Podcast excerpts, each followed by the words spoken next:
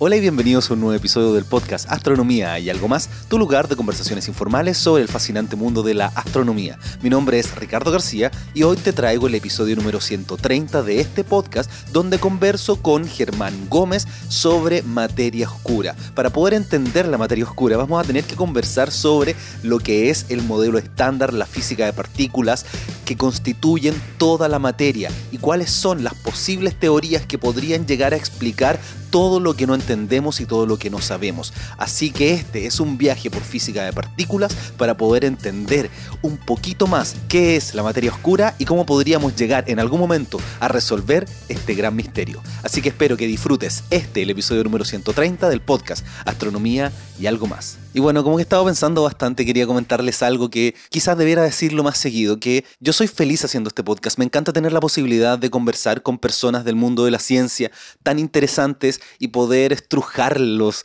sacarle las mejores explicaciones y poder entender las investigaciones que ellos hacen. Esa es la gracia de este podcast, es que yo no le pregunto a un físico de partículas sobre astronomía, sino que quiero conversar con gente que está haciendo investigaciones y conocer sus investigaciones, conocer qué es lo que están haciendo.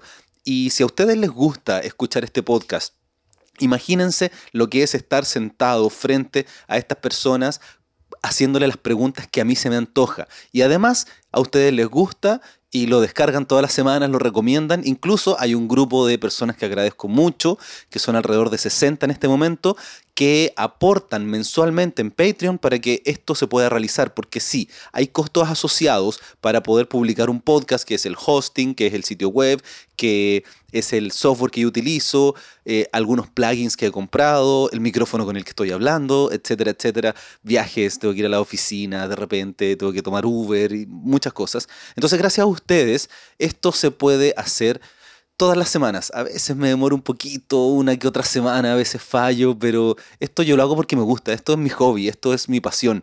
Me encanta hablar de ciencia, compartir de ciencia y yo aprendo mucho, o sea, después de 130 episodios, yo he aprendido, yo soy la persona que más ha aprendido haciendo este podcast, así que yo soy muy feliz de poder hacerlo y poder compartirlo con ustedes. Así que quería comentarles eso porque a veces parece como que quizás fuera mi trabajo esto para algunos o no sé. Pero no, este es mi hobby, me encanta hacerlo. Eh, lo único que recibo es el aporte de ustedes que se va en mejor equipamiento, en hosting, en sitio web, en a veces Brian que me ayuda a editar estos podcasts, en diferentes cosas. Así que me encanta hacer esto, me, encanta que les guste y poder traerles conversaciones tan interesantes como la que tuve ahora con Germán. Esto que hablamos sobre física de partículas a mí me permitió entender mejor lo que es el modelo estándar, porque a veces uno entiende, entiende las partículas, entiende muchas cosas, pero como que yo siento que existe este paso en el cual a uno le hace un clic interno que uno aprende estas cosas desde una estructura que a uno le hace sentido. Y eso me pasó grabando este episodio, así que espero que a ustedes también les pueda, les pueda pasar a los que no son tan expertos en física de partículas. Y bueno, quería comentar algo del episodio anterior, porque me dejaron muchos comentarios en Evox y yo se los agradezco, yo siempre estoy leyéndolos. Ahora no pude responderlos tanto porque estuve viajando haciendo muchas cosas.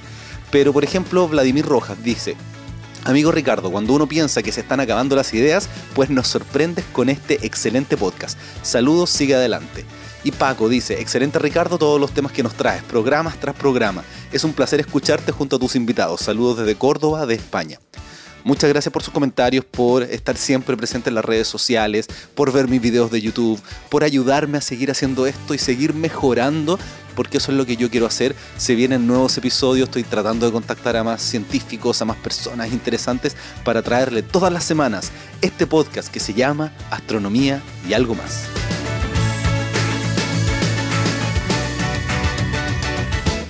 Me encuentro con Germán Gómez, aquí en mi departamento, después de habernos tomado un rico café, para poder hablar de tu investigación, que es básicamente materia oscura. ¿Cómo estás, Germán? Muy bien, sí. Muy activo con el café.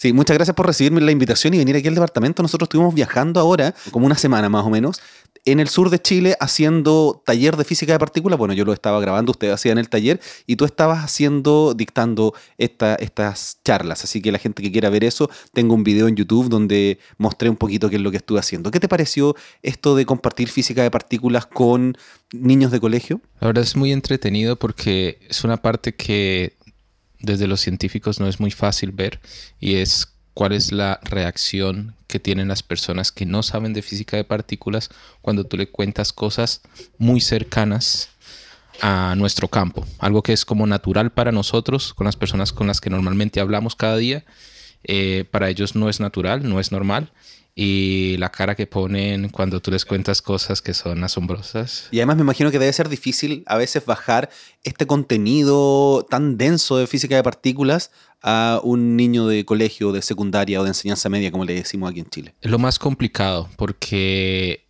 para nosotros el lenguaje es la matemática y muchos de nosotros vemos todo esto como un modelo matemático y tendemos a pensar en matemáticas. Entonces al explicarlo a otras personas en palabras, eh, es un gran reto. Yo creo que solo los grandes eh, eh, científicos pueden hacer eso, de llegar a, explicar en palabras sencillas un fenómeno que puede ser muy complejo. Bueno, eso es lo que vamos a tratar de hacer aquí en este episodio, así que vamos a hacer el esfuerzo de poder hablar sobre tu investigación de sobre materia oscura y toda física de partículas y astropartículas, etcétera, en un lenguaje relativamente sencillo.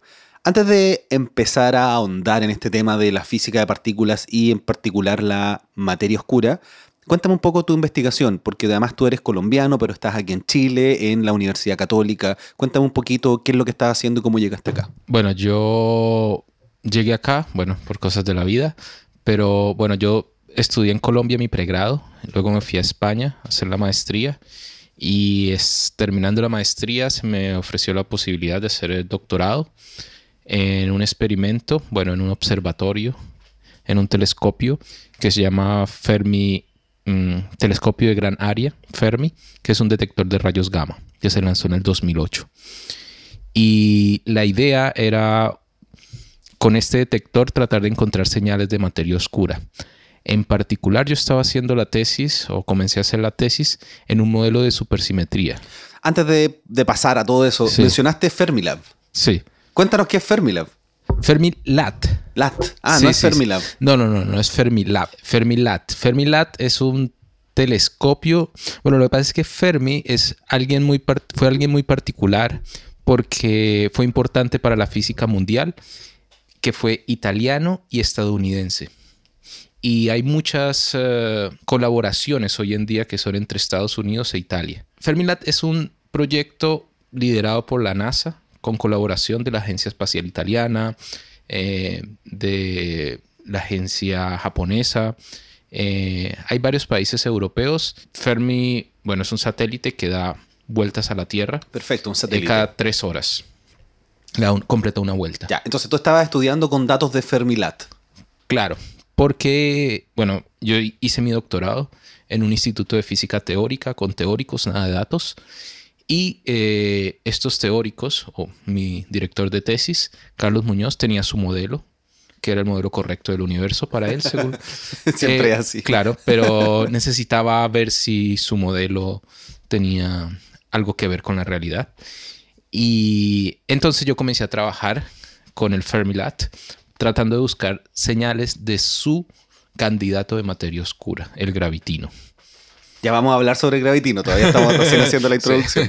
bueno, entonces luego que terminé mi doctorado, eh, una de las cosas que quería hacer era regresar a Latinoamérica y busqué trabajo en varios países de Latinoamérica y la mejor opción que me pareció en ese momento y creo que me sigue pareciendo es eh, venir a Chile. Y justo coincidió con que eh, en esa época se comenzó a discutir Chile como eh, posible sitio para la construcción del eh, Cherenkov Telescope Array. Bueno, este array es un telescopio de rayos gamma. Sí, yo lo he mencionado en otro episodio, he conversado sobre astropartículas con Jorge Díaz, tengo dos episodios con él, hablamos un poquito del CTA Y es básicamente un telescopio que va a estar en Canarias y también aquí en Chile cerca del VLT que va a detectar rayos gamma. Entonces es algo súper interesante a través del el efecto Cherenkov que quizás lo profundicemos en este episodio, pero quiero que nos vayamos más hacia la materia oscura. Entonces, tú te diste cuenta que Chile podía, podría llegar a ser el lugar donde estuviese este CTA. Claro, entonces Latinoamérica, lo que me gustaba más que era hacer rayos gamma y aún sigo pensando en los próximos años, Chile va a ser el centro gravitacional de las astropartículas a nivel mundial y en particular de la astronomía de rayos gamma por el CTA. Bueno, y eso es bueno nada más que lo digas tú, que no eres chileno, porque cuando lo digo yo me dicen, no, pero es que eres chileno, entonces siempre lo dices. sí, sí, No solamente la astronomía óptica, sino que además astropartículas, rayos gamma. Sí, eso y se viene, ¿no? Entonces se viene para, para Chile. Entonces me parecía muy interesante estar en el sitio en el momento en el que se comienza a formar todo. Cuando yo llegué a Fermi a ser parte de la colaboración, fue justo cuando el satélite se lanzó. O sea, ya había pasado todo. es interesante porque comienzas a hacer el análisis de datos y esto, pero también es interesante estar antes de que el experimento y cómo sentir la, la, emoción de ver la primera luz. Y además el desarrollo de los instrumentos que requieren, porque ahí tú empiezas a pensar qué es lo que quiero hacer, qué es lo que quiero investigar y cómo logro hacerlo a partir de un dispositivo. Claro, es como comprar algo ya hecho. Exacto. Es como, bueno, no sé, yo hago la comparación, hago astrofotografía. Es como ir y bajar una foto de la ESO y decir, o de cualquier otro telescopio, y no la tomé yo, es bonita, la tengo de fondo pantalla, pero no la tomé yo. Claro, esa es la, situación. Y bueno, Chile ofrecía eso y entonces aquí estoy. Qué bueno para nosotros. Y eh, vamos a hablar entonces de lo que estás haciendo ahora porque tú estás tratando de entender lo que es la materia oscura hablemos un poco de la historia de la materia oscura.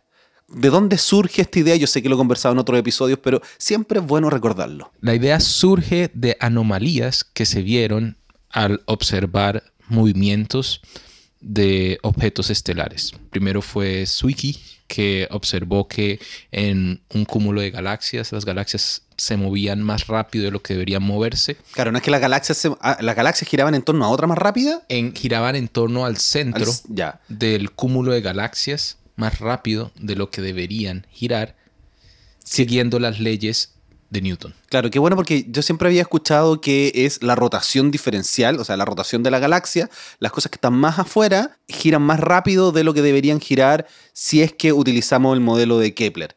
Y además de eso, tú me estás diciendo que las galaxias en torno al centro de masas giraban más rápido. Lo que es interesante en la materia oscura es que la materia oscura ofrece una solución a un problema que se encuentra en diferentes escalas de, longitud. Se encuentra este problema en galaxias, como tú dices, también en cúmulos de galaxias. También se encuentra este problema a nivel cosmológico, a nivel de todo el universo. Tenemos el mismo problema y ese problema se soluciona con la misma respuesta, la materia oscura. La materia oscura te soluciona a las diferentes escalas que son muy diferentes, que eso es muy raro, el mismo problema.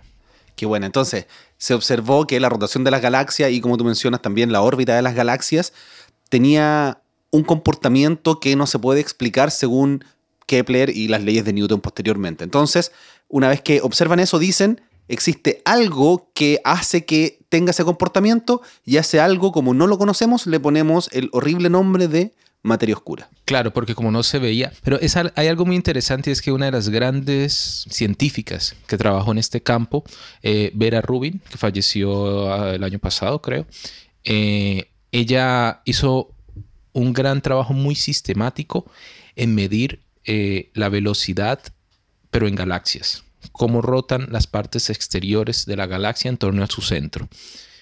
Y ella encontró esa discrepancia y la midió muy bien pero para ella, ella nunca trabajó en materia oscura, según ella. Ella simplemente observaba el cielo, medía esto y lo registraba. Pero el que esto sea materia oscura o sea cualquier otra cosa es algo independiente. O sea, es una explicación que le estamos dando a un fenómeno que se observa. El problema es que lo que nosotros estamos haciendo es extrapolando las leyes de la naturaleza que conocemos a pequeña escala en nuestro ambiente a todo el universo. Entonces, Claro, puede ser que a nivel de galaxias, a nivel de todo el universo, esté pasando algo completamente diferente. Tal vez eso es lo que nos está diciendo los datos. Por eso pienso yo, no sé qué pensaba la señora Vera Rubin, nunca llegó a decir, eh, he descubierto materia oscura. Claro, porque lo que veía era el comportamiento de la materia luminosa, lo que nosotros vemos, y entendía que de alguna forma no se comportaba como debería comportarse.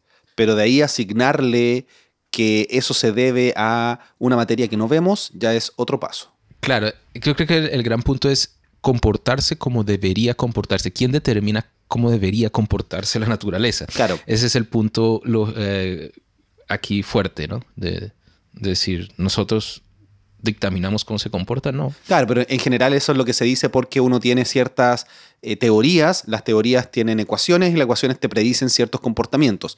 Y eso es lo que uno trata de hacer, encontrar patrones y decir, nosotros creemos que se va a comportar así, lo observamos y no se comporta así. Claro, no se comporta como nosotros creíamos que se debería comportar. Ese es el problema de, entonces, El problema, el problema no está en las galaxias, no está en la materia oscura, el problema está en nuestras teorías. Por eso se está desarrollando todo este trabajo para poder entender qué es lo que es. Exacto, sí, sí, sí, sí, sí. Ya. ¿Y qué es lo que estás haciendo tú? ¿Cuál es tu estudio? Porque tú estás... A ver, uno habla de la materia oscura como que fuera algo conocido, pero la verdad es que no tenemos idea qué es lo que es. Sin embargo, tenemos hartas hipótesis de qué es lo que podría llegar a ser. Claro, entonces, comenzando con la palabra materia oscura ya implica algo muy fuerte y es que es materia. Al ser materia, y si le damos ese nombre es porque tiene que estar hecho de algo, como una mesa, nosotros mismos somos materia, estamos hechos de algo. Entonces, ese algo de lo que estamos hechos, de lo que conocemos, eh, son una serie de partículas que muchas de ellas se han medido, tenemos un modelo estándar y conocemos las propiedades de esas partículas, las que podemos crear en el laboratorio resulta que las propiedades que tiene que tener esta materia oscura no se pueden conseguir con construcciones hechas con partículas de modelo estándar. Ese es el gran problema. Ya, entonces me queda demasiado claro lo que tú estás haciendo. No sé si los oyentes también. Tenemos un modelo que es el modelo estándar que tiene partículas, que tiene comportamientos, fuerzas, y ninguna de las partículas existentes hoy en el modelo estándar, incluyendo el bosón de Higgs, permitirían explicar el comportamiento que nosotros vemos en las galaxias y a gran escala. Entonces, si queremos explicar este comportamiento a partir de la materia oscura, necesitamos nuevas partículas. Claro. Entonces tenemos que ir a modelos más allá del modelo estándar. A ver, extensiones del modelo estándar. Estas partículas que estamos, en las que estamos interesados son partículas en modelos más allá del modelo estándar que nos permitan reproducir estas propiedades que vemos de la materia oscura. ¿Por qué? Porque todo lo que sabemos de la materia oscura es solo por su interacción gravitatoria, cómo hace sus efectos en cosas que sí vemos, cómo se mueven las cosas. Pero no tenemos una evidencia no gravitatoria, digamos, de que realmente eso sea materia. Puede ser otra cosa no necesariamente tiene que ser materia. Claro, de hecho existen teorías que se llaman la teoría de gravedad modificada, las famosas teorías MOND, que funcionan muy bien explicando galaxias, pero cuando uno se ve a gran escala dejan de funcionar completamente. Claro, esa es, esa es digamos, el, la ventaja que tiene la materia oscura sobre modificar la gravedad. Básicamente de Einstein sabemos que hay una relación entre la materia y la geometría. La materia modifica el espacio-tiempo. Entonces, si tú lo que quieres hacer es explicar el movimiento de algo, puedes o modificar la materia o puedes modificar el espacio-tiempo mismo. Entonces, nosotros nos vamos por modificar la materia, no la forma del espacio-tiempo. De hecho, me acordé una, una de las frases que dice Mario Muy cuando explica la relatividad, dice que la masa le dice al espacio cómo curvarse y el espacio le dice a la materia cómo moverse. Exacto.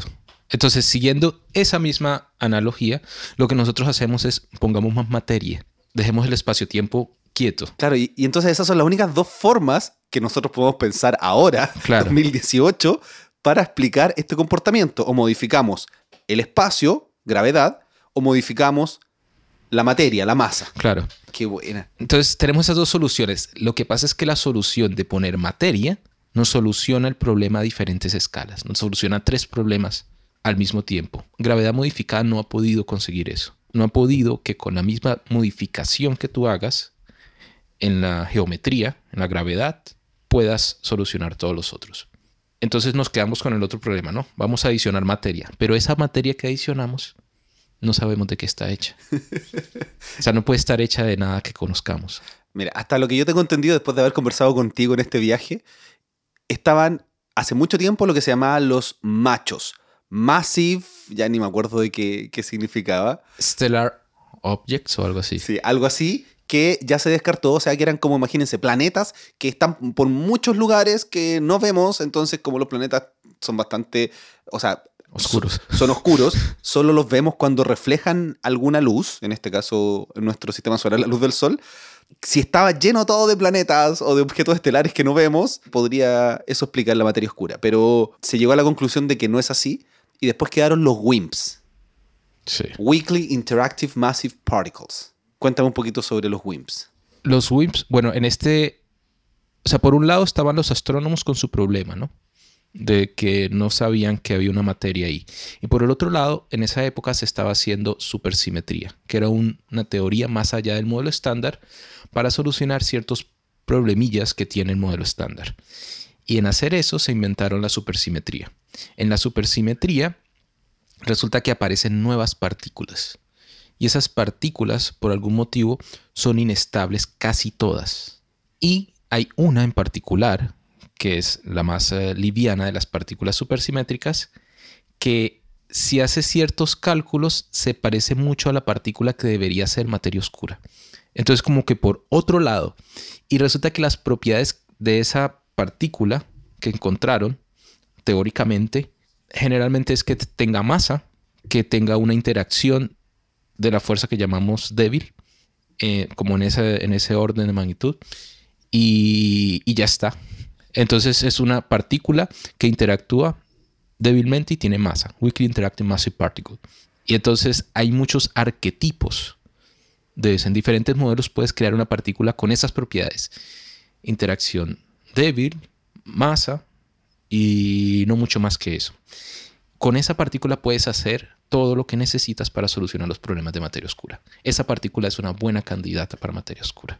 Claro, eso pensando que la supersimetría es una teoría válida. Eh, Claro, lo que pasa es que la supersimetría, si tú te vas a- al detalle, se parece muchísimo cuando lo miras a otros modelos. O sea, cuando ves eh, la supersimetría en lo grande, no es un modelo diferente. Hay muchos modelos supersimétricos. Pero si tú simplemente pones una extensión muy pequeñita, pues igual se parece. Entonces hay muchos modelos que es- se parecen a la supersimetría cuando lo ves como modelos efectivos, llamamos. Entonces hay muchas partículas que podrían ser eso. WIMPs. Bueno, para hacer un resumen mega rápido, yo sé que no lo voy a explicar de la mejor forma, pero la supersimetría es básicamente decir que todas las partículas tienen su partícula supersimétrica, así como existe la materia y la antimateria, que la materia tiene una carga y la antimateria tiene el mismo, todos los mismos números cuánticos, pero carga distinta. Existen simetrías que se mantienen y todas las partículas tienen su partícula supersimétrica. Exacto. Eso. Claro, es simplemente doblas el número de partículas. Aquí algo muy interesante y es, así como hablas de materia antimateria por la carga eléctrica o débil o lo que sea, aquí la supersimetría está relacionada con el spin de la partícula. Perfecto. Entonces, cada par- entonces, por spin, si las partículas, es una definición, tienen spin fraccionario, lo llamamos fermiones. Y si tienen un spin entero, lo llamamos bosón. Entonces, en este caso, lo que tenemos es que para cada fermión en el modelo estándar, le vamos a dar un compañero supersimétrico que es un bosón. Fermión con bosón. Y entonces, para cada bosón, le damos un fermión allá. Entonces, el Higgs es un bosón. Entonces, habría un Higgsino, que sería un fermión. ¿Y lo llaman Higgsino? Higgsino, sí. y de hecho, el WIMP de supersimetría, por más popular, digamos, se llama neutralino. Ya, pero ya empezamos a hablar de muchas partículas, Sí, entonces sí. tenemos que hacer un pequeño resumen del modelo estándar, que Claro. es básicamente la charla que tú le dabas a, a lo- Ah, a los chicos, que es muy bueno, que partías diciendo, ¿de qué está hecha la materia? Ah, ok. Entonces, ¿de qué está hecha la materia? Está hecha básicamente de electrones y protones y neutrones. Claro, pero los protones y, Y los, los neutrones protones- no son partículas elementales. No, los protones y neutrones están hechos de otras partículas. Y básicamente son unas sopas de quarks up y down. Entonces, toda la materia que nosotros conocemos está hecha básicamente de dos quarks y un electrón. Exacto, no más. Todo lo que conocemos.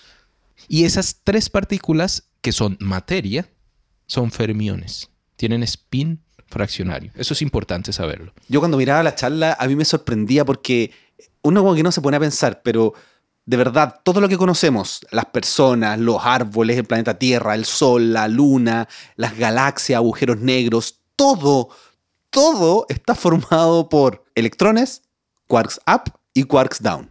No más. Y sería. Exacto. Y luego están las partículas que se intercambian, que serían las fuerzas. Claro, porque las fuerzas son no sabemos lo que son las fuerzas, pero sí la interpretamos a partir de un intercambio de partículas. Entonces, las fuerzas que se ven en el modelo estándar son la electromagnética, la nuclear fuerte y nuclear débil. Exacto. Porque la gravedad todavía no entra al modelo estándar. No, no, esa está muy, muy, muy rara. Y menos la energía oscura, si es que la consideramos como una fuerza. No, no, no, esa, está, esa es la energía oscura y la dejamos muy lejos. No queremos meter solo en Star Wars. Ya, entonces, la electromagnética nosotros la conocemos porque tenemos corriente eléctrica, porque nosotros estamos sentados en una silla y no atravesamos la silla hacia el fondo, hacia el centro del planeta Tierra. Sí, los imanes se quedan pegados a la nevera. Exactamente. y lo interesante es que las partículas electrones quartz up y quartz down, ellos se intercambian bosones. Ya, pero estábamos, antes para ir un poquito más organizado, estábamos hablando de la electromagnética. claro, entonces la electromagnética, el bosón que se intercambian es el fotón. ah, perfecto, perfecto. Ya, yo me estaba complicando, tú estabas, eh, tú estabas bien. Entonces, para compartir, o sea, para interactuar, se necesitan lanzarse bosones. Bosones, sí, exacto. La materia se lanza bosones para interactuar. Perfecto, ahí me queda súper claro. Y para hacer la fuerza electromagnética, entonces, el bosón que se lanzan es un fotón. Un fotón, exacto. Entonces, los fermiones son materia y se lanzan bosones. En la electromagnética, electrones se lanzan fotones. En la nuclear fuerte, lo que se lanzan los quarks es, son gluones. Y los gluones son un bosón. Claro, y para acordarse que es un gluón, viene del inglés, que es lo que tú mencionabas siempre en la, ah. charla, viene de glue, que es pegamento. Entonces en, en español deberíamos decirle pegamentones. Pegamentones, sí. Es una palabra un poco extraña. Sí, porque no sé si existe. A, mí, a, mí, lo que me pasa con el modelo estándar, yo he tenido varios episodios sobre el modelo estándar con el Sebastián Olivares, con Federico Sánchez, que es uno de los que le midió la masa al neutrino. He tenido muchos episodios, pero siempre tengo este problema en el que los nombres no, no tienen mucha relación con lo que son o cómo son, como que son raros. Entonces, cuando uno habla de gluones, bosones, bosones, fermiones, quarks y todo, como que es un enjambre de cosas que me cuesta entender. Pero siguiendo esta lógica, que tenemos partículas que, son materia, que son básicamente fermiones. Sí. Y los fermiones se intercambian bosones y esa es fuerza. Me queda mucho más claro. Claro. Entonces, ahí es donde entra la supersimetría a hacer algo muy interesante. Nos faltó la débil. Ah, la débil. Sí. La débil la débil es muy interesante porque la débil lo que se intercambian son unos bosones que se llaman W y Z. Claro, porque además hay algo que no hemos mencionado, que tanto el fotón como el gluón no tienen masa. No, no tienen masa ellos. Pero en cambio, el Z y el W sí que tienen masa. Claro, que son los bosones que se intercambian. Eh, los, neutrinos, por ejemplo. Perfecto. Entonces, la fuerza débil se intercambia eh, los bosones W y Z. W y Z. Que a usted le dicen W. W, sí. es una emisora de radio, la W. entonces, ellos, entonces materia para comunicarse se transmiten o se lanzan bosones. Fermiones se lanzan Entonces, supersimetría lo que hace es darle a cada fermión un bosón y a cada bosón un fermión. Eh, sigamos todavía un poquito en el modelo estándar, que si yo me confundo, me imagino que los oyentes también se confunden, entonces yo siempre trato de tener un esquema que a mí me sirva. Ya, tenemos esto, tenemos tres partículas, los quarks arman protones y arman neutrones, y eso arma el átomo, después tenemos el electrón. Ya tenemos que se interactúan fuerzas a través de bosones. Pero sabemos que existen otras partículas. Sabemos que existe el bosón de Higgs, sabemos que existen los muones, eh, que existen otros tipos de quarks. ¿Por qué aparecen esas partículas? Claro, esas partículas eh, son copias decimos que las partículas vienen en tres familias. Entonces el electrón tiene un primo un poquito más gordito, que es el muón, y tiene otro primo un poco más gordito, que es el tau. Tau, Eh, T-A-U. Tau, sí, TAU. Eh, lo mismo pasa para los quarks y lo mismo pasa para todas las partículas. Tienen estas familias que son copias idénticas que siguen más o menos las mismas reglas y están ahí. Ya, entonces no es tan complicado. No es como que yo me tengo que aprender el nombre de las 17 partículas elementales que hay No, no, no, no, no. Up, down y electrón. y el resto son copias. Sí, y bueno, están los neutrinos, pero los neutrinos no nos preocupamos mucho porque son fantasmas. Ya, pero también existen los neutrinos. Claro, pero digamos, podemos sobrevivir con No, no, pero es, es para, es para saberlo, Sí. para conocerlo. Ya, Sí, entonces, sí. tenemos todo el resto, el resto que son copias y los neutrinos. Y los neutrinos, ¿Y exacto. los bosones también tienen copias? Los bosones no, porque esos transmiten fuerzas. Lo que tienen copias son las materias, la materia. Pero el bosón de Higgs no transmite fuerza. El bosón de Higgs es algo muy, muy especial. Sí, sí, sí, sí, sí, sí, sí, El bosón de Higgs hace, cumple un rol muy particular. Lo que pasa es que al final parece que estas partículas, estas familias, son remanentes de simetrías que existían antes en el universo. Wow, ahí ya me explotó el cerebro. Es como, como partes Escuché alguna vez. eh, es que todavía no hemos hablado de simetrías. por- No, no, no, pero es, es como partes en nuestro cuerpo que tal vez no le vemos mucha utilidad y es, son remanentes de la evolución que tuvimos. Claro, como el En dedo al- meñique, el apéndice. Exacto. Digamos que esas partículas podrían ser algo así.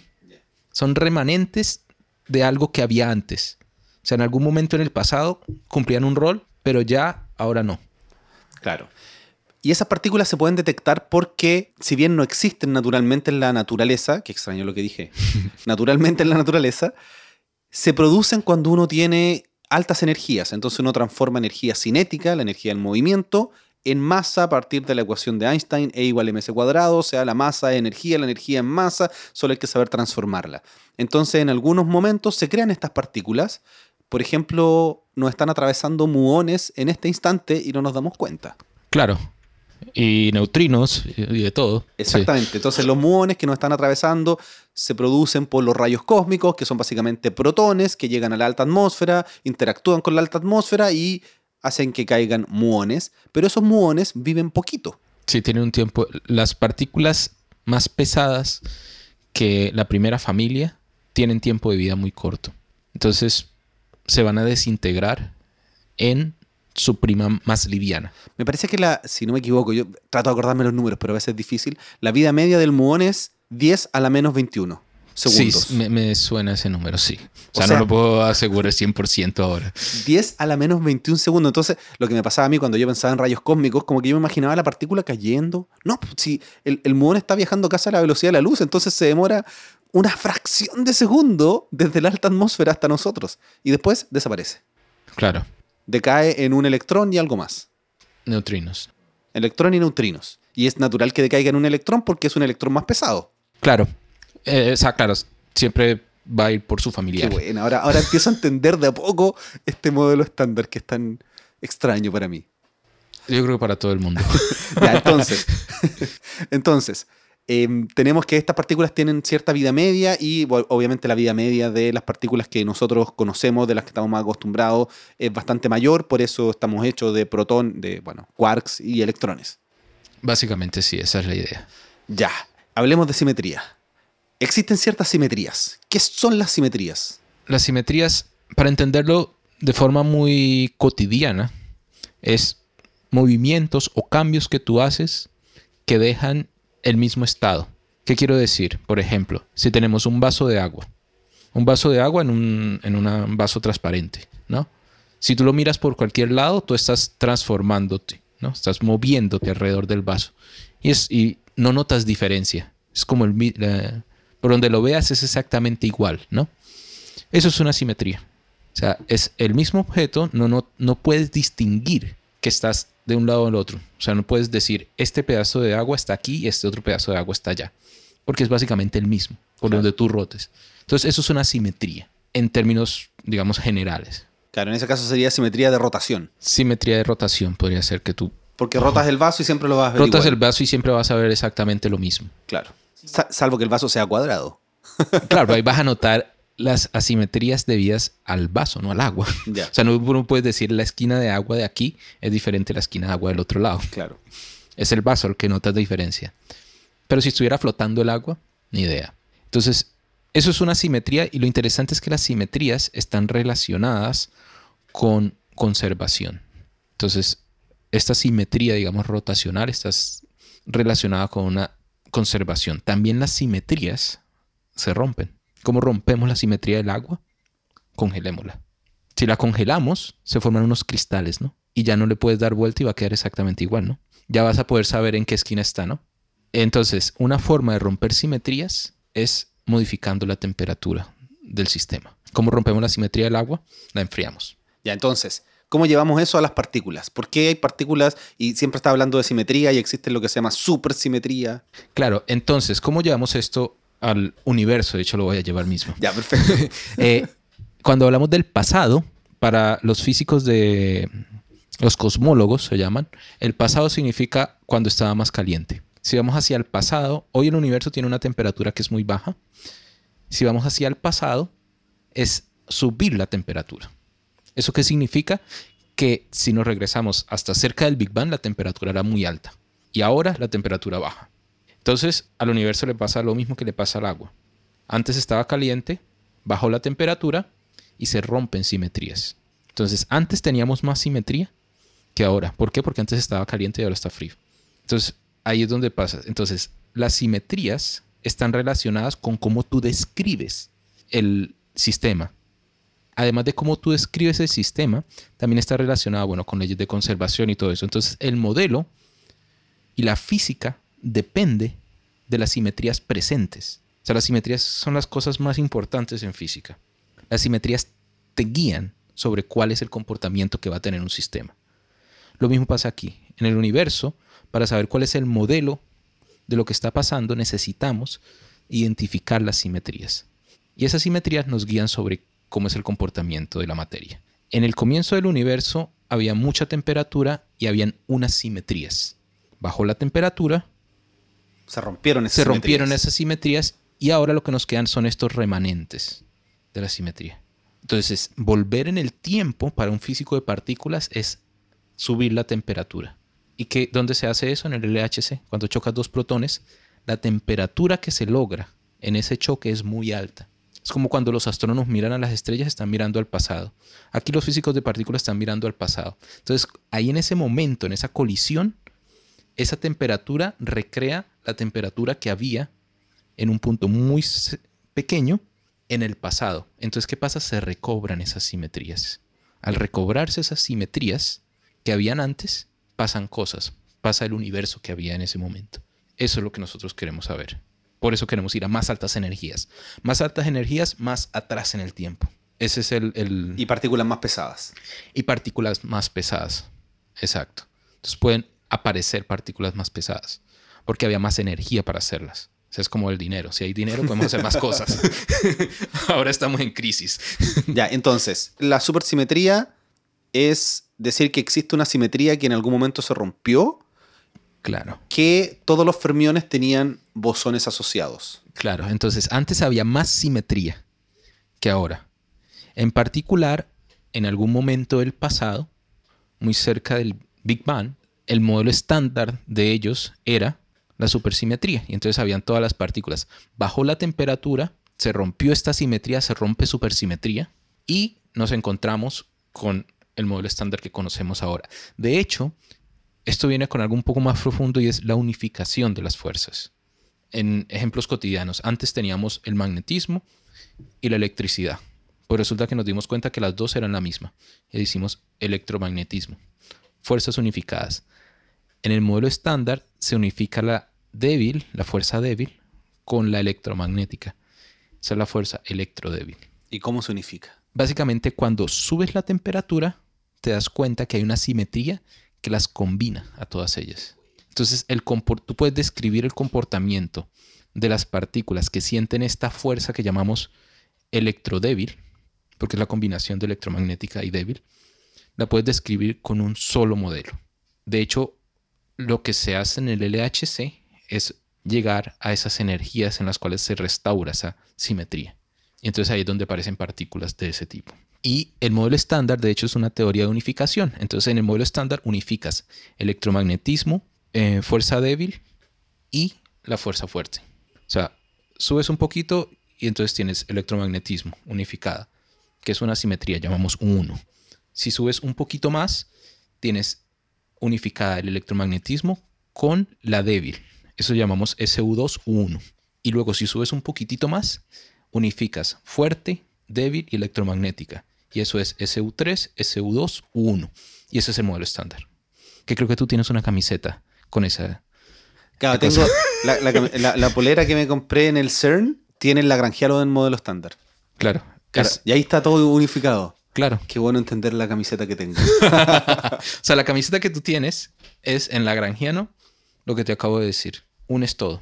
Claro, pero eso, a, esa unificación de todo, además que hay, que hay que agregarle el bosón de Higgs y el campo de Higgs. No, ahí está metido el bosón de Higgs. No, pero en el lagrangiano está, está como ah, suma. Ah, sí, sí, sí, sí, sí, sí, está como suma. Sí, sí, sí, sí, sí. Ya. Entonces, los oyentes se estarán preguntando, ¿por qué seguimos hablando de partículas y modelo estándar y todo si el objetivo de esto era hablar de materia oscura? Porque la materia oscura resulta que es tan rara que en este esquema que estamos hablando no encaja.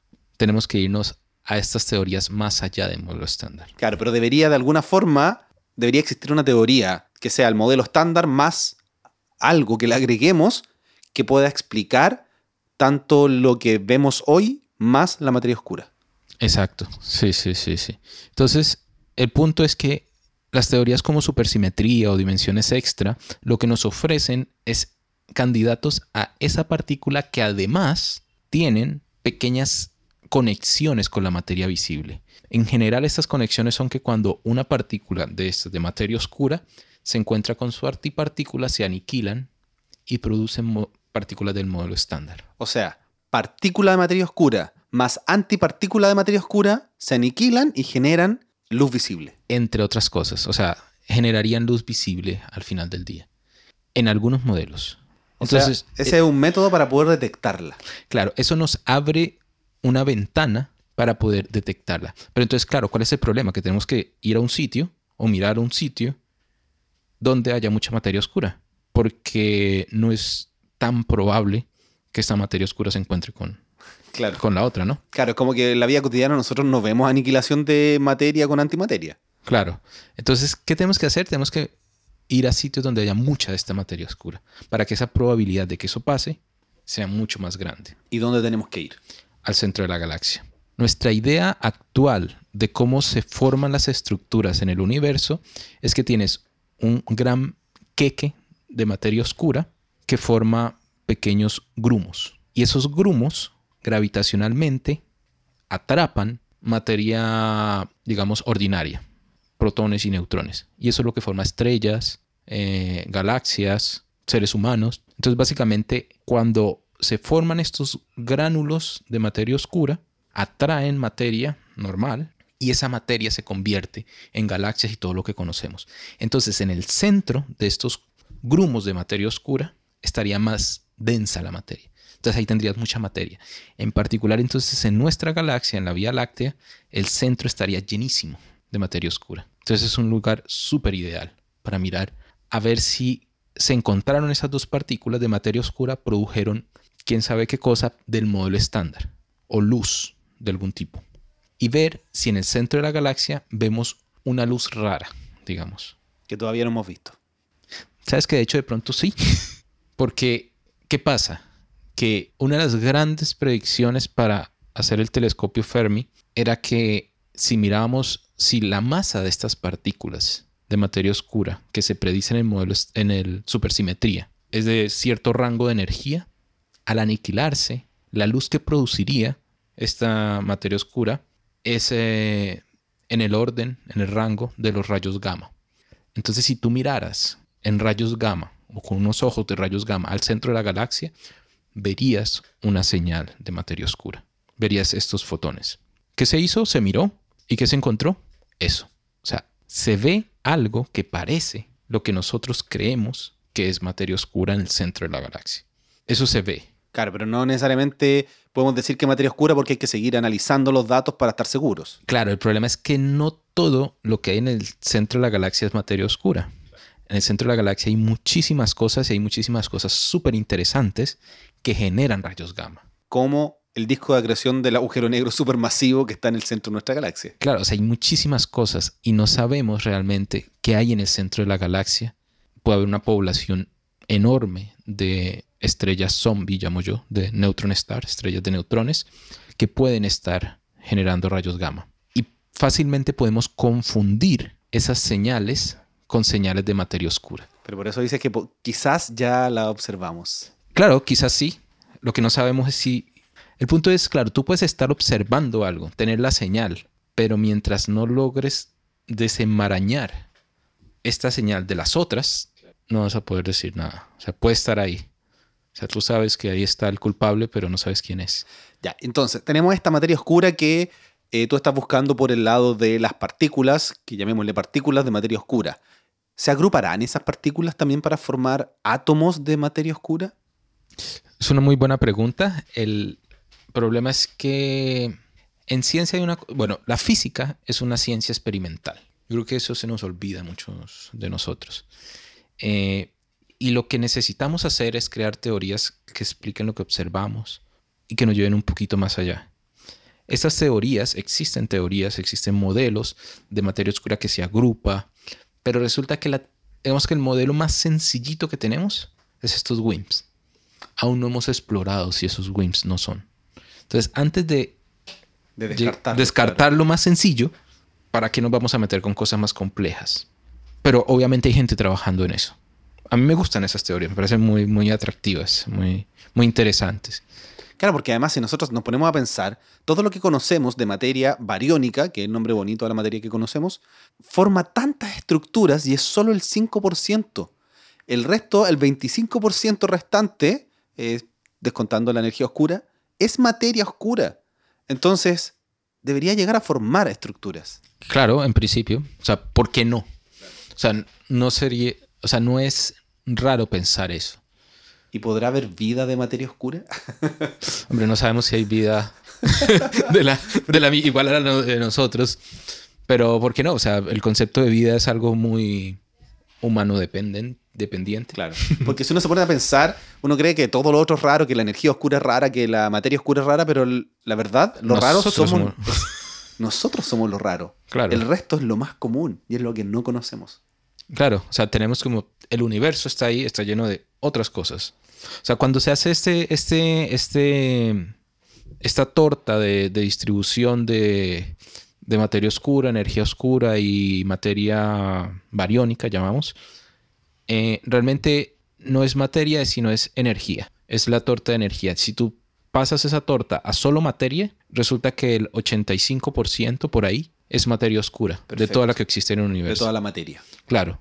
Y solo un porcentaje pequeñito es eh, esta materia que, estamos hechos, ¿no? Ya, ¿Y, tú qué es lo que haces? ¿Cómo tratas eh, o qué estás trabajando para tratar de entender este gran problema de la materia oscura? Eh, por un lado, yo trabajo muy de cerca con teóricos que tienen modelos, que crean estos modelos de materia oscura. Y por otra parte, yo hago mucho análisis de datos de Fermi y diferentes experimentos para ver si hay estas señales, cosas raras que se detectan, por ejemplo, en, el cielo de rayos gamma. En el cielo de rayos gamma casi todo es raro. ¿Por qué? Porque antes no teníamos datos. Claro, porque no atraviesan la atmósfera, hay que tener satélites para poder estudiarlos. Entonces, si tú no tienes datos, tú puedes decir cualquier cosa, ¿no? Ah, quiero hacer una salvedad. Los rayos gamma no llegan a la Tierra, pero sí las cascadas de partículas. Entonces se pueden tener observatorios para captar lo que queda después de los rayos gamma. Sí, exacto. Entonces, eh, yo lo que hago es analizar los datos para buscar estas señales posibles de materia oscura. Pero, ¿qué pasa? Muchas señales que detectamos en los datos de astropartículas son extrañas de por sí. ¿Por qué? Porque esto es un campo nuevo. Entonces, claro, cuando tú buscas un exceso de algo o algo raro, significa que conoces lo otro. Entonces, yo a qué me dedico últimamente es a ver qué cosa no es materia oscura. O sea, tú miras en eh, la cantidad de antimateria que llega a la Tierra y hay algo raro ahí. ¿Y llega antimateria a la Tierra? Un montón y se ha medido. Oh. Y de hecho hay, hay, una, hay una anomalía. anomalía, decimos anomalía, algo que se comporta de forma que nosotros no esperábamos. Claro. Y entonces cada vez que vemos estas anomalías, saltamos inmediatamente y decir, hemos encontrado materia oscura. Y explicamos esas anomalías con modelos de materia oscura. ¿Qué hago yo? Tratar de ver, bueno, esperemos un momento. Vamos a ver si hay otras cosas que podían explicar esto. Pulsars, eh, remanentes de supernova, que puedan generar ese fenómeno. O si realmente el modelo que nosotros teníamos para hacer esa predicción antes de los datos era lo suficientemente buena como para creérnoslas ahora que tenemos los datos. Claro. Y bueno, algo más moderno que es lo que me estoy metiendo ahora porque me interesa bastante es utilizar Machine Learning para hacer esto. Porque los datos pueden estar metiendo, o sea, pueden haber en los datos ciertas, ciertas eh, características o puede estar la señal ahí. Pero nosotros estamos guiados, ¿por qué? Por lo que nosotros pensamos. Pero una máquina no. Una máquina te puede entregar y decir, mira, estas características que vengo aquí, estas features en los datos son raras. Y tú como físico lo que deberías hacer es, bueno, esas features raras, ¿cómo las explico? Pero lo que hacemos es lo contrario. Lo que hacemos es, estas son las features o las características que yo me espero de la materia oscura. ¿Están ahí o no están ahí? Pero podemos hacer lo contrario, que la máquina me diga, mira, yo encuentro estas características, las puedes tú explicar. Claro, porque además hemos capturado datos por tanto tiempo, eh, bueno, no tanto en rayos gamma, pero sí tienen que haber muchos datos que fueron analizados para ciertos estudios y hoy día uno quiere reanalizarlos diciendo, oye, ¿y si en esos datos ya vimos la materia oscura? Claro, o sea, imagínate que esto es tan, tan grande, o sea, que hay tanta materia oscura por ahí que algún efecto tiene que tener en todo lo que hemos estado midiendo. Pero como no sabemos qué es la materia oscura, no buscamos esa característica o esa, esa huella. Tal vez esa huella está ahí, pero no sabemos realmente cómo se ve esa huella. Y lo otro que estábamos hablando también, que no sé cómo va en todo esto que tú me estabas hablando, las teorías de Gage, y que también son parte de lo que tú estudias para encontrar materia oscura. Lo que pasa es que esto, o sea, las teorías de Gage o de calibre, diríamos en español, realmente lo que son son una forma matemática en la cual tú escribes las simetrías. O sea, las teorías de Gage están relacionadas con las simetrías. Simplemente. Es como tú escribes una simetría. Eh, entonces, lo que uno hace normalmente en física es dejar que las simetrías lo guíen a uno. Y por cada simetría, normalmente tú vas encontrando nuevas partículas. Entonces tenemos una simetría y una teoría de Gauge. El modelo estándar es una teoría de Gauge al final del día. Y lo interesante es que es de la naturaleza, yo creo que es de lo único que estamos seguros. O sea, puede ser que toda la física que tengamos puede ser que esté mal, pero la naturaleza se comporta como una teoría de Gauge. No sabemos cuál es, pero eso sí lo sabemos. ¿Y por qué podemos saber eso? Primero porque los experimentos nos dicen que es así. Y segundo porque hay algo muy profundo en las teorías de Gauge y es la simetría. Y es básicamente que si yo describo un fenómeno físico desde aquí, otra persona en Marte tiene que poder describirlo de la misma forma. Y entonces esa es la calibración que va metida en el modelo. Que la, el fenómeno no dependa de quién lo describa. Esa es la calibración. Cuando me vaya de un lado al otro, que esa calibración permanezca. Entonces, eso es muy profundo en la naturaleza porque las cosas pasan sin que tú las describas. Entonces, ese concepto que te estoy contando es básicamente una teoría de Gauge que no dependa del observador el que un fenómeno suceda o no, o la descripción de ese fenómeno. Al hacer eso, digamos que se captura la, como la esencia de lo que está pasando, de cierta forma. Entonces, lo que se hace es decir, bueno, tenemos una teoría de Gauge que funciona hasta donde sabemos que es el modelo estándar y funciona bastante bien. De hecho, mucho más que cualquier otra teoría que tengamos. Sí, de hecho, sí, es la teoría que tiene mejor, ¿cómo, cómo decirlo? La, la, que mejor se comporta. La, mejor, la que tiene mejor predictividad, decimos. O sea, tú haces un cálculo en el modelo estándar y dices, esto va a dar 5.7777488887 y tú haces la medida y eso te da. O sea, funciona bastante bien. Y eso que también incorpora mecánica cuántica. Claro. o sea, No, la teoría está súper bien hecha. O sea, uno de los grandes logros de la mente humana es ese, el modelo estándar. Funciona muy bien. Si estuviéramos equivocados en eso, tendríamos un grave problema. y eso es una teoría de Gage, que tú puedes agrandar, puedes darle más simetría, porque eso qué significa, es una teoría de Gage, es porque está relacionada a una simetría. Pero los matemáticos juegan con millones de simetrías. Tú vas y les preguntas, hey, dame una simetría, ellos te van a dar 20. Entonces tú puedes comenzar a jugar. Tú dices, bueno, el universo tenía esta simetría antes y tú puedes comenzar a romper.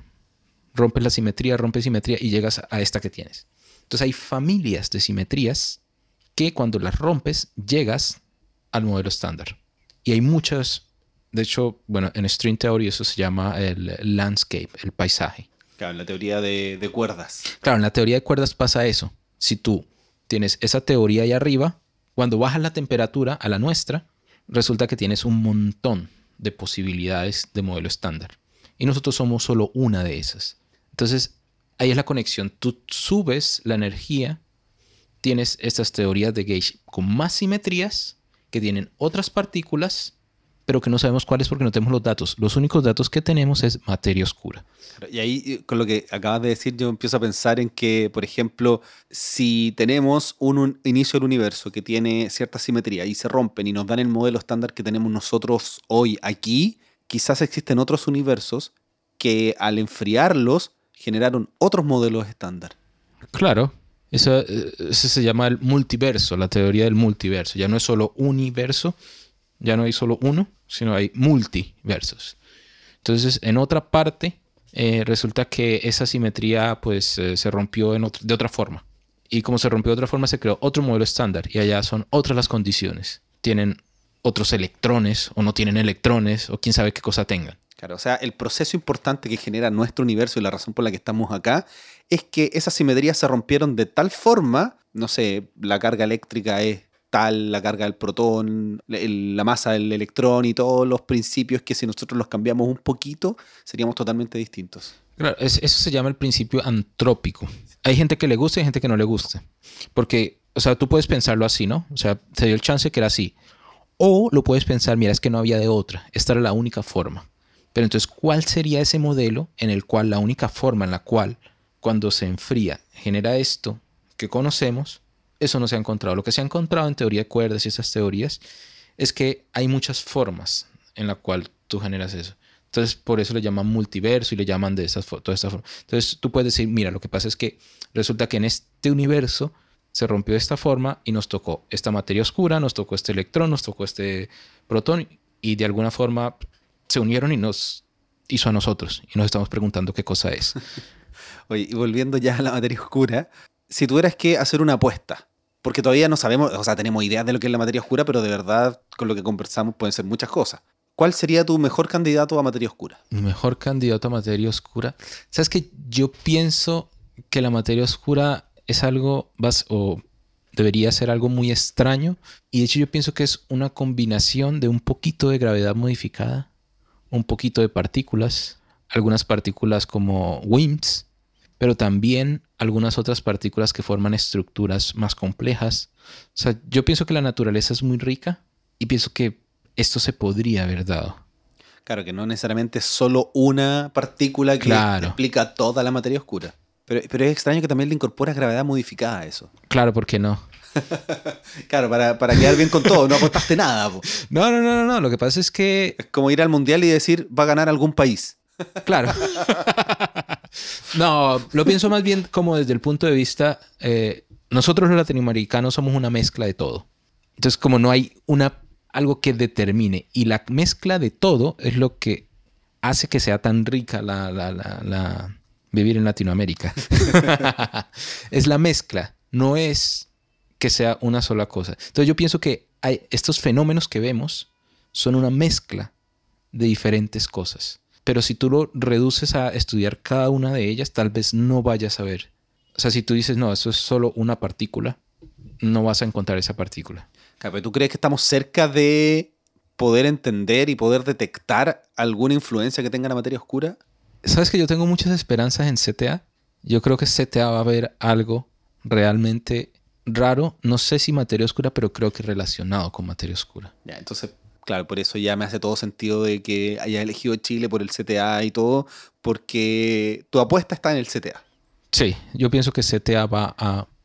No sé si va a haber materia oscura. O sea, una cosa es ver materia oscura y otra cosa es descubrir materia oscura. O sea, yo creo que va a haber algo muy raro y eso nos va a abrir la puerta a tener un mejor entendimiento de qué es la materia oscura. Claro, porque antes la gente le ponía las fichas, que como decimos nosotros, apostar por el LHC. Lo que pasa es que el LHC va a si llega a producir algo, produciría una partícula que tenga unas propiedades que puedan ser a la de materia oscura, pero no va a detectar materia oscura porque el LHC no es un experimento para detectar materia oscura, es un experimento para crear posiblemente partículas de materia oscura. O si encuentran algo raro, te va a dar el framework en el cual hacer esto, pero con el LHC no puedes detectar materia oscura. Claro, de hecho, lo que quieren hacer con el LHC es tratar de encontrar algún error en el modelo estándar. Claro. Y, y por más que chocan partículas y chocan partículas, más lo corroboran. Es que quedó muy bien hecho.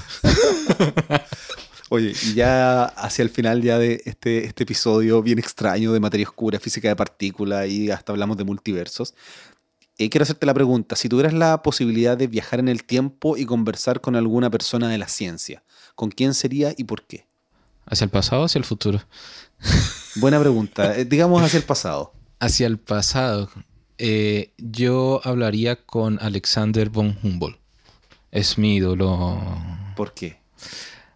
porque fue una persona que cambió la forma en la cual la gente ve la naturaleza.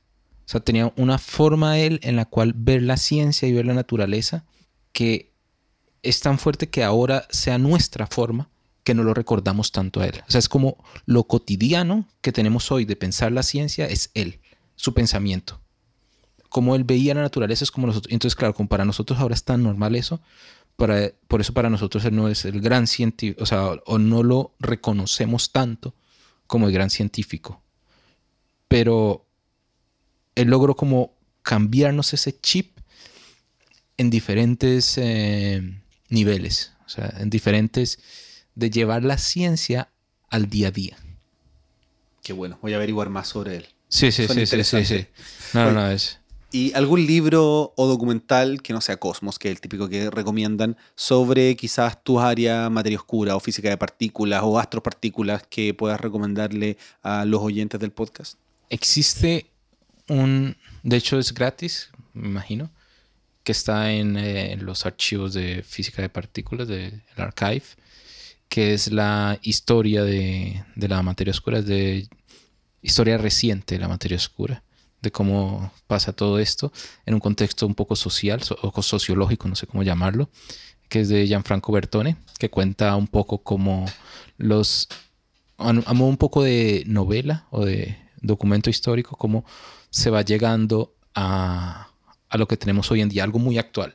Y de paso te va contando eh, qué sabemos de materia oscura, en qué va la investigación de materia oscura, con nombres, con caras, siendo en tal instituto pensamos esto, nos reunimos o se reunieron ellos y hicieron esto y pensaron eso. Me parece muy interesante ese detrás de cámaras que, que pone eh, Gianfranco Bertone en, este... Creo que es un libro, pero se pueden descargar los capítulos en, Archive. Bueno, voy a ver si están y todo lo que encuentre lo voy a vincular como siempre en las notas de este episodio que las pueden ver en todas las aplicaciones que ustedes escuchan podcast, incluso en Evox y también en la página web astroblog.cl. Yo también quería recomendar dos cosas. Eh, primero, el documental que está en Netflix que se llama Particle Fever, la fiebre de las partículas, que habla un poco sobre la diferencia entre teoría y experimentación, entre los físicos de partículas. Creo que es súper interesante, no sé si lo viste. Sí, sí, sí, sí, sí, lo vimos. Sí, sí, es muy, muy bueno. Y el otro libro, que no me sé el nombre en español, no sé cómo traducirlo, yo lo leí hace mucho tiempo, pero creo que los capítulos introductorios hacen una visión completa de lo que es la relatividad y la mecánica cuántica y la física de partículas, que yo creo que es súper interesante, y además lanzan todas las teorías, de hecho se escribió antes de que se, se detectara el bosón de Higgs, es un libro de la física eh, estadounidense Lisa Randall y el libro se llama Word Passages and Revealing the Mysteries of the Universe's Hidden Dimensions. O sea, algo así como los pasajes curvados revelan eh, las dimensiones ocultas del universo. Sí, es el- sí, sí. La parte introductoria de ese libro yo creo que es genial.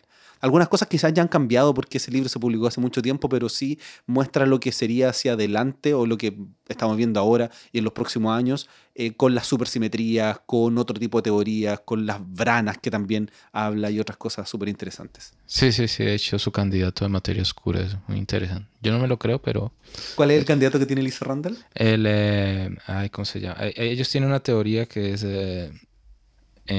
son extradimensiones curvadas muy pequeñas y básicamente es un fotón que cuando tú curvas obtiene masa. Entonces son como... mm, lo llamamos como escaleras del fotón. Es como un dark photon o algo así. Pero es, es una partícula que vive en una dimensión extra que está muy cerca de nosotros, digamos.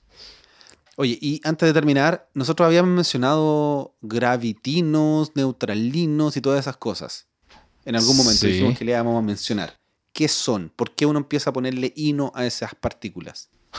Como mencioné, las, la materia son fermiones, electrón, los quarks. Los que comunican información son los bosones. Supersimetría, ¿qué hace? A cada uno le da un compañero supersimétrico, que es un bosón, le da un fermión. A un fermión le da un bosón.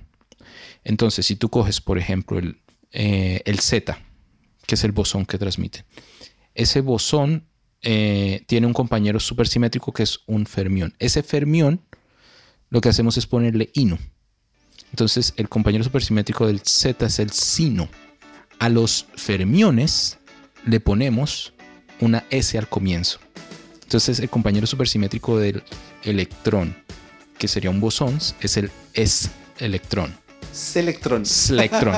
El más gracioso es el top. Porque. ¿cuál es el compañero sim- supersimétrico del top? Es fermión, se le pone bosón, entonces se le pone stop. Stop. claro, como que se detenga. Exacto. Entonces, entonces, claro, si tú te vas a supersimetría, la materia, ¿qué sería? Estos fermiones, ¿no? Entonces serían los compañeros supersimétricos de los bosones. Entonces, el compañero supersimétrico del bosón de Higgs es el Higgsino. Ese es un candidato a materia oscura. Pero es extraño. Claro, entonces no metimos la gravedad en el modelo estándar. Si la metiéramos, habría una partícula que transmite eso. Ese sería el gravitino. Claro. El gravitón sería, ¿no? Sí, y el compañero supersimétrico del gravitón es el gravitino. Claro, pero si ni siquiera hemos observado el gravitón, menos vamos a estar observando el gravitino. El gravitino es muy elusivo, pero es, es- es muy, eh, lo llevo muy cerca de mi corazón. A mí lo que ya me pasa, yo sé que ya me alargué y todo, pero es que la gravedad es básicamente la curvatura del espacio-tiempo. Entonces, no necesariamente requiere una partícula para poder expresarse, porque es ya la curvatura del espacio-tiempo. A diferencia del resto de las fuerzas, como que se comportan muy distintos a nivel básico, por así decirlo. Sí, lo hacen. Pero, o sea, incluso las fuerzas que, cono- o sea, las fuerzas que tenemos cuantizadas, la fuerte es súper rara. O sea, se comporta muy diferente a la electromagnética. Pero hay una diferencia de enorme. O sea, no nos esperamos que las fuerzas se comporten muy similarmente. Claro, pero una, pero, pero sí tienen esto que se lanzan partículas para comunicarse. Pero la gravedad, como ya está explicada según la relatividad, que es la curvatura del espacio-tiempo, no requiere comunicarse a través de una partícula. Bueno, pero ya sabemos que hay ondas gravitacionales. Claro. Bueno, podríamos seguir conversando. Ya. O sea, yo creo que vivimos en una época muy interesante porque tenemos grandes experimentos, el LHC en el CERN, tenemos grandes telescopios que se están construyendo, además viene el CTA, van a haber otros satélites, así que algún, en algún momento quizás voy a tener que hacer un capítulo diciendo, esta es la materia oscura, esto es lo que encontramos. Claro. Sí, sí, sí. Eso sí, sería sí. interesante. Bueno, Germán, quería agradecerte por esta hora y algo más que conversamos sobre tu investigación sobre materia oscura y otros temas también, así que muchas gracias. No, no, gracias a ti por el café y por dejarme hablar tanto.